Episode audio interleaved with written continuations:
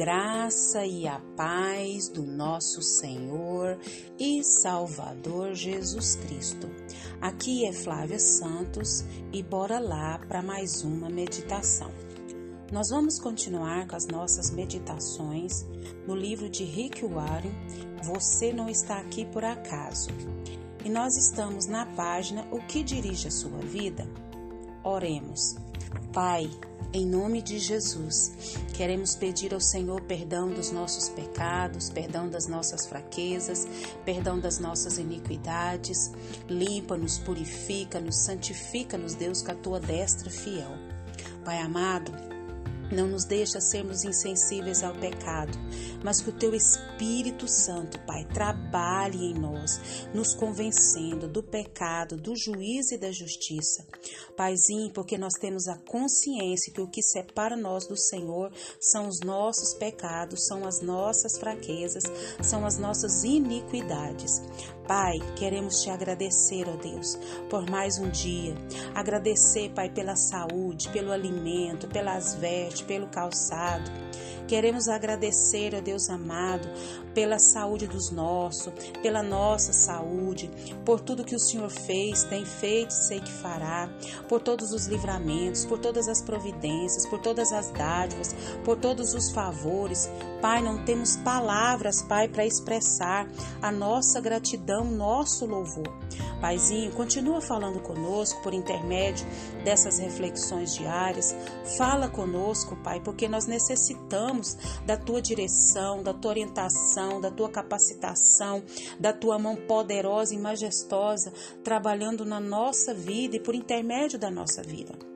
É o nosso pedido nessa hora, agradecidos no nome de Jesus. Amém. O que dirige a sua vida? Nós falamos que muitos são dirigidos pela culpa, outros são dirigidos pelo rancor e pela raiva, outros são dirigidos pelo medo, outros dirigidos pelo materialismo e muitos são dirigidos pela necessidade de aprovação. E nós vamos continuar. E a sua vida? O que dirige a sua vida? Já parou para pensar? Pois é. No livro aqui de Rick Warren, Você Não Está Por Acaso, continuando, conta-se que um jovem na casa dos 20 anos escreveu: Sinto-me um fracassado, pois luto para me tornar algo e nem ao menos sei o que. Tudo o que sei é fazer sobreviver. Algum dia, se eu descobrir o meu desígnio, sentirei que estou começando a viver. A esperança é tão essencial para a vida como o ar e a água. É preciso esperança para vencer. Um escritor descobriu que seria capaz de prever é, qual de seus pacientes com câncer apresentaria melhoras ao perguntar não é um escritor, é um médico. Você quer viver até os 100 anos de idade? Os que tinham profunda noção do propósito de sua vida respondiam sim, e eram aqueles com maiores probabilidades de sobrevivência. A esperança é gerada quando tem propósitos. Se você tem se sentido sem esperança, não desista coisas maravilhosas acontecerão em sua vida quando começar a viver com propósitos. Deus diz: Porque sou eu que conheço os planos que tenho para vocês, diz o Senhor. Planos de fazê-los prosperar e não lhes causar dano. Planos de dar-lhes esperança e um futuro. Você pode ter a sensação de estar enfrentando uma situação impossível, mas a Bíblia diz: pelo seu grandioso poder operado em nós, é capaz de fazer muito mais do que nós jamais ousaríamos pedir ou mesmo imaginar, infinitamente além de nossas mais sublimes orações, anseios, pensamentos ou esperanças. Conhecer o seu propósito simplifica a vida. ele define o que você faz e o que não faz. O propósito se torna o padrão pelo qual alivia quais ações são essenciais e quais não são. Você simplesmente pergunta: Esta atividade me ajuda a cumprir o propósito de Deus para a minha vida? Sem um propósito claro, ficamos sem um alicerce sobre o qual fundamentar as decisões destinar o tempo e empregar os recursos. A tendência será tomar decisões com a base nas circunstâncias, nas pressões do momento e no humor do dia. Quem não conhece seu propósito tenta realizar além do que deve, e isso causa estresse e fadiga, gerando conflitos. É impossível fazer tudo o que as pessoas querem que você faça. Seu tempo só é suficiente para fazer a vontade de Deus.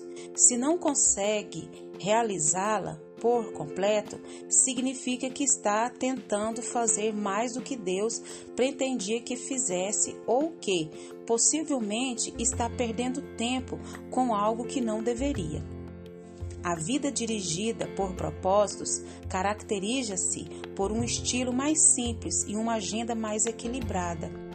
A Bíblia diz: a vida presunçosa é cheia de pompa e uma vida vazia, mas a vida simples e sincera é uma vida plena.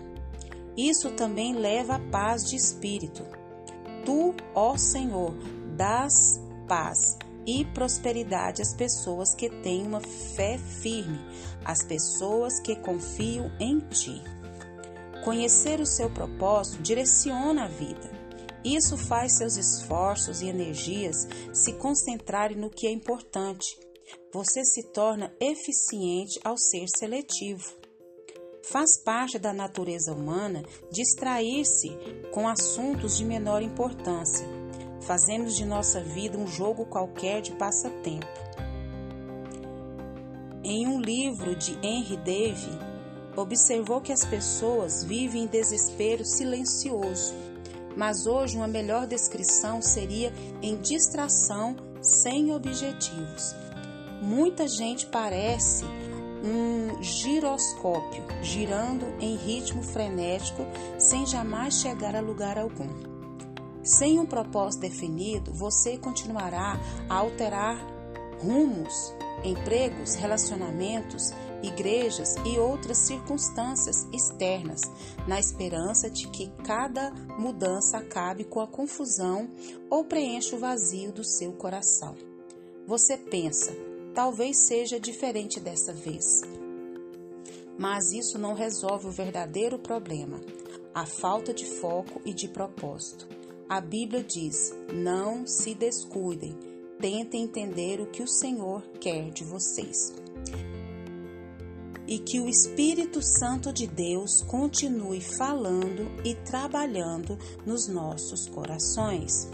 Pai, em nome de Jesus, nós pedimos ao Senhor, Pai, que continue falando aos nossos corações. Pai, que nós possamos, ó Deus, conhecer, Pai, o propósito do Senhor que simplifica a nossa vida.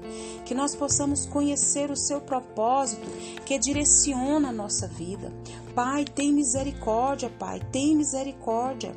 Ó oh, Senhor, nós precisamos, Pai, da tua direção, da tua orientação, da tua capacitação. O teu povo clama nessa hora, Pai. Nós precisamos, ó Deus amado, conhecer o nosso propósito, aquele propósito que estimula a nossa vida, aquele propósito que nos prepara para a eternidade. Pai, te louvamos por mais essa palavra. Continua falando aos nossos corações. Pai, continue nos guardando dessa praga do coronavírus e de tantas outras pragas, pestes, epidemias que estão sobre a terra. Guarda a nossa vida, guarda os nossos, é o nosso pedido, agradecidos no nome de Jesus. Leia a Bíblia, leia a Bíblia e faça oração se você quiser crescer, pois quem não ora e a Bíblia não lê, diminuirá, perecerá e não resistirá. Um abraço e até a próxima, querendo bom Deus. Você não está nesse mundo por acaso. Deus tem um propósito maior e melhor para a sua vida. Então, somente creia em Deus. Fui!